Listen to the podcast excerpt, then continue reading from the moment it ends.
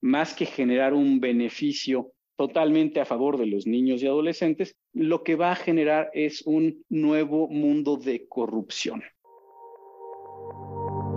Esto es Viernes de Opinión, Viernes de Opinión, un podcast original de Sánchez de Bani.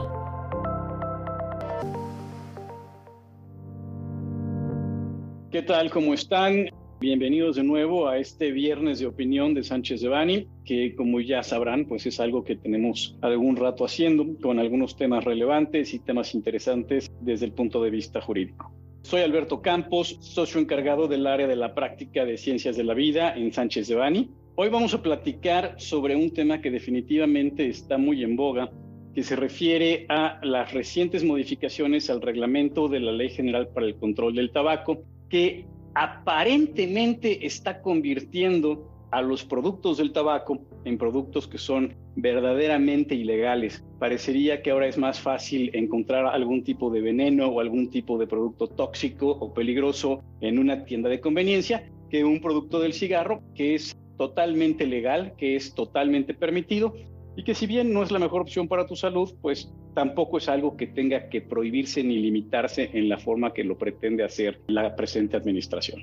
Pues como todos ustedes sabrán, en fechas recientes la prensa nos ha hecho notar que los productos del tabaco están cada vez más limitados y restringidos. Ha habido una serie de comunicaciones en el sentido de que las nuevas leyes para dejar de fumar, las nuevas leyes para el control del tabaco, de la prohibición absoluta, de la ilegalidad de los productos del tabaco. En fin, ha habido una serie de informaciones. Creo que es importante aclarar que desde el punto de vista técnico, el dispositivo o los dispositivos más importantes que regulan el consumo de los productos del tabaco son por un lado, la Ley General de Salud y por otro lado, la Ley General para el Control del Tabaco. Ahora, estas son leyes, leyes en sentido formal y material que fueron pasadas por el Congreso, que son emitidas por el Poder Legislativo.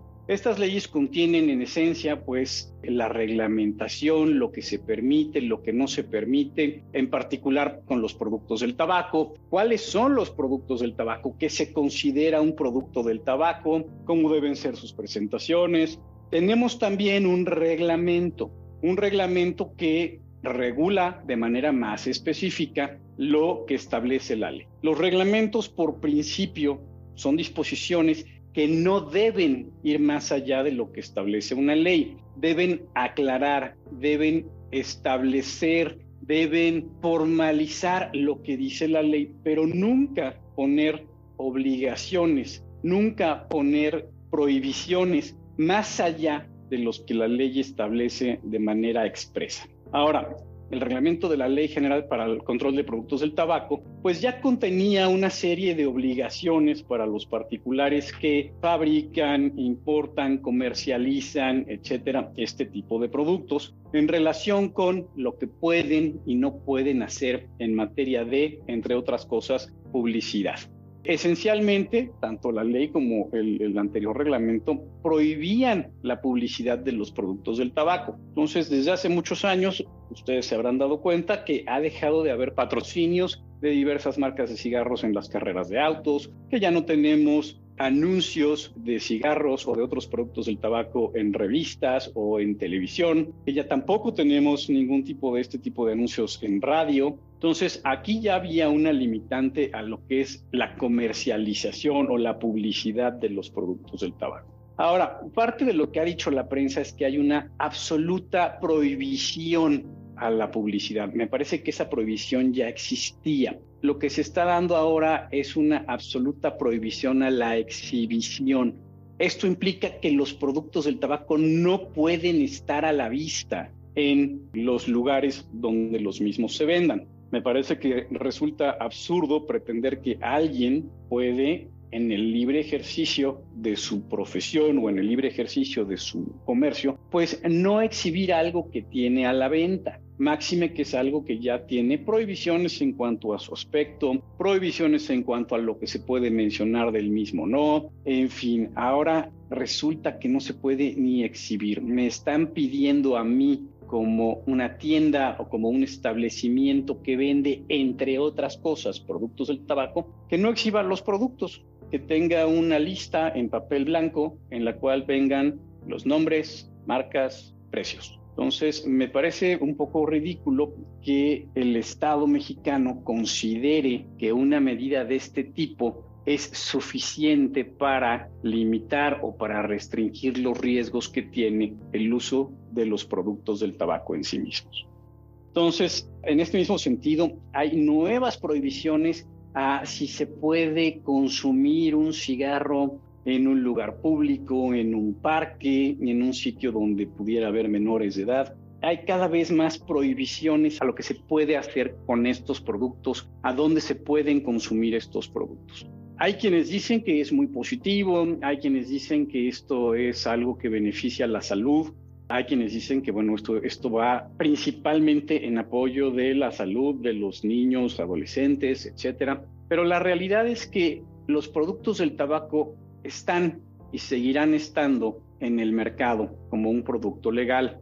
El darle un matiz de ilegalidad a un producto que existe, lo que va a generar probablemente será un mercado negro, va a generar establecimientos o va a generar la existencia de personas o empresas que se dediquen a su venta en medios no convencionales, en medios electrónicos, que de una u otra forma vendan productos que no se puede garantizar su calidad, su seguridad. Muy probablemente empecemos a ver nuevamente productos que no son de los registrados, que no son de los fabricados o importados por personas o por empresas que pueden acreditar la calidad del producto, que pueden acreditar dentro de la medida la inocuidad del producto o que el mismo cumple cuando menos con ciertas características de calidad, que no tiene algunos contaminantes, etcétera. Parecería que la frase que se acuñó a inicios de este sexenio en el sentido de que está prohibido prohibir, pues claramente no es lo que está sucediendo. Se está prohibiendo nuevamente el consumo de un producto que es perfectamente legal y regulado.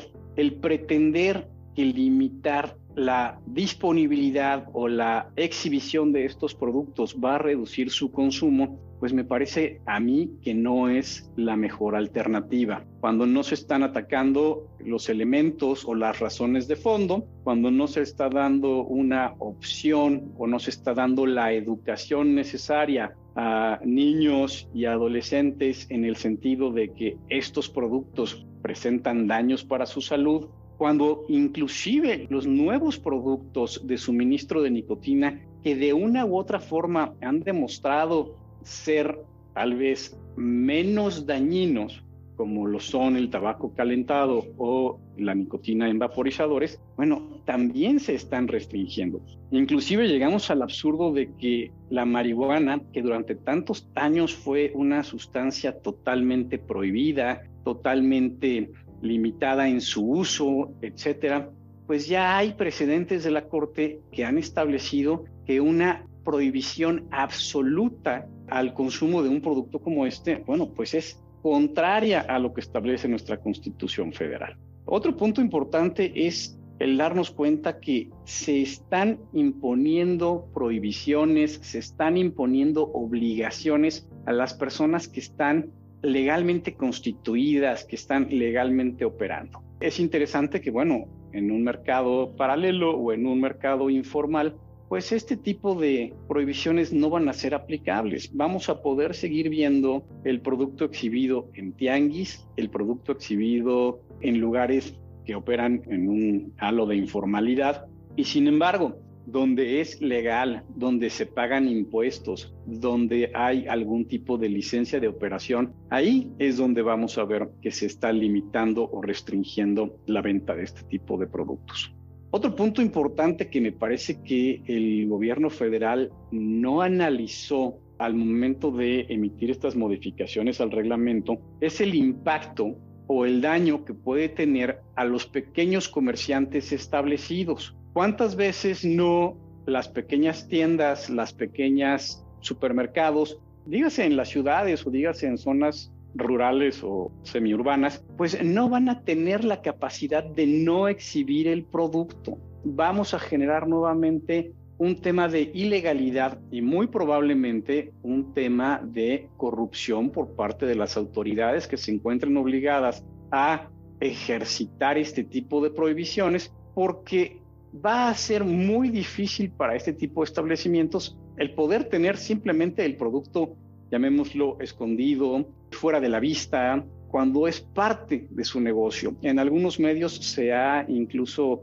mencionado la cifra de daños hasta del 25% de los ingresos de cierto tipo de establecimientos, de tienditas familiares, si se cumpliera a rajatabla la disposición. Y digo si se cumpliera porque muy probablemente estos pequeños establecimientos o no van a cumplir, o no van a poder cumplir, o no van a querer cumplir por lo que les representa. E inclusive muchos de ellos es probable que al día de hoy no sepan qué tienen que hacer, no sepan cómo lo tienen que presentar, no tengan ni siquiera la capacidad de tener las listas impresas en la forma y términos que ha establecido la Secretaría de Salud. Realmente me parece que es muy desafortunada la emisión de estas modificaciones al reglamento, no solo porque de fondo hay un número de violaciones a las libertades constitucionales bajo las que se supone que vivimos, no solo porque van más allá de lo que establece la ley, sino también porque, como lo mencionaba, bueno, se abre una puerta a actos de corrupción, se abre una puerta a actos de abuso de autoridad, porque también ni siquiera es claro a cargo de qué dependencias. ¿A cargo de qué nivel de gobierno va a encontrarse la verificación del cumplimiento de esto? Entonces, hace par de días que entra en vigor este reglamento y ya empezamos a tener noticias de que policías municipales, policías estatales, funcionarios de salud de algunos estados, funcionarios relacionados con la operación de establecimientos de algunos estados, empiezan a buscar o empiezan a tratar de verificar el cumplimiento de estas disposiciones, situación que no les corresponde necesariamente, generándose pues ciertos actos de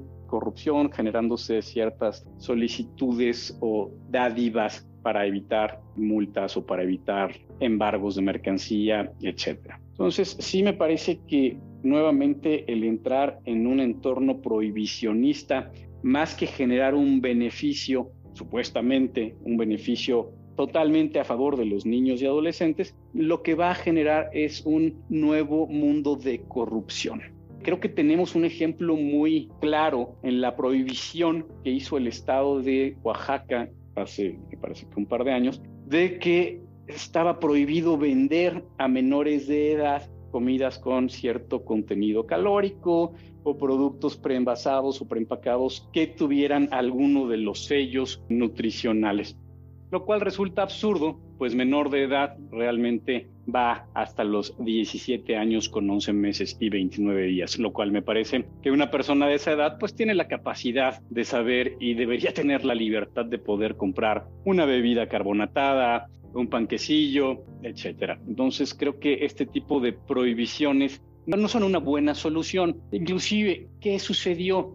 Sucedió que empezó a darse la venta. No la quiero llamar ilegal, pero la venta por personas independientes de este tipo de productos a menores de edad, lo cual interesantemente no tiene absolutamente nada de ilegal, ya que son productos legales que cualquier persona podría comprar en un establecimiento y simplemente por ser una persona que no es un establecimiento en sí mismo, bueno, pues eso implicaría que no tiene la prohibición que sí tendría un establecimiento. Entonces creo que este reglamento va a dar muchos dolores de cabeza, no solamente a los consumidores, sino también a las personas que los comercializan, a las personas que los venden y sin duda a las autoridades, ya sea las que pretendan hacer su trabajo de manera correcta, como aquellas que encuentren aquí un nicho para tratar de hacer ciertos abusos o cometer excesos en contra de la ciudadanía. Es un tema, me parece, muy polémico, insisto, prohibido prohibir, pues parece ser que no es exactamente lo que está sucediendo, como lo mencionara el titular del Poder Ejecutivo hace un par de años, sino todo lo contrario. Y bueno, vamos a ver también muy pronto algunas nuevas tendencias de prohibición en el mercado de alimentos que lo dejaremos sin duda para otro viernes de opinión. Pues con esto los dejo y espero verlos pronto en un nuevo viernes de opinión. Les recordamos que este material representa una opinión, por lo que no puede ser considerado como una asesoría legal. Para cualquier duda o comentario sobre este material, contacte a José Alberto Campos Vargas, jacampos.com. Salvo especificación en contrario, los usuarios del presente podcast podrán guardar y utilizar la información aquí contenida únicamente para uso educativo, personal y no comercial. Por lo tanto, queda prohibida su reproducción para cualquier otro medio, incluyendo pero sin limitar, el copiar, retransmitir o editar sin el previo consentimiento de Sánchez de Bani S. Berry.